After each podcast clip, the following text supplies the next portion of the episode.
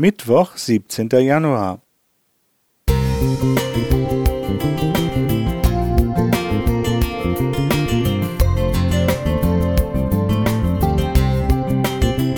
Ein kleiner Lichtblick für den Tag.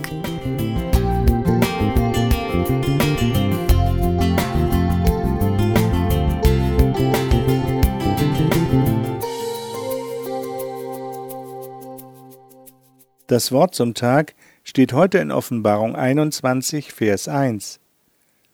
Und ich sah einen neuen Himmel und eine neue Erde, denn der erste Himmel und die erste Erde sind vergangen, und das Meer ist nicht mehr. Während meiner Studienzeit hatte ich einen Kommilitonen, der im ersten Beruf Schuhmacher war. Wenn man den so richtig ärgern wollte, musste man nur sagen, du warst doch mal Schuster. Dabei ist Schuster eigentlich gar kein abwertender Begriff, sondern gleichbedeutend mit Schuhmacher.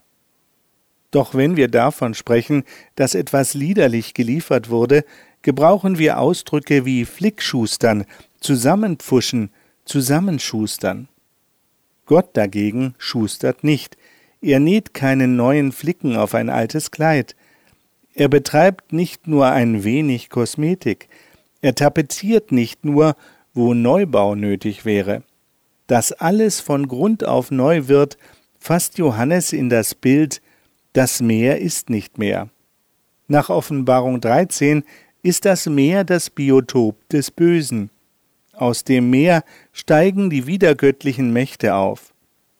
Dann aber wird die Quelle des Unheils versiegen. Der dämonische Sumpf wird trockengelegt. Das Böse wird nie wieder sein unheimliches Haupt erheben können.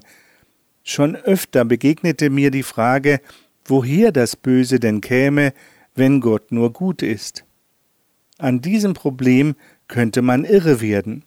Wichtiger aber zu wissen ist, wohin das Böse nicht mehr gelangen kann, nämlich in die neue Welt.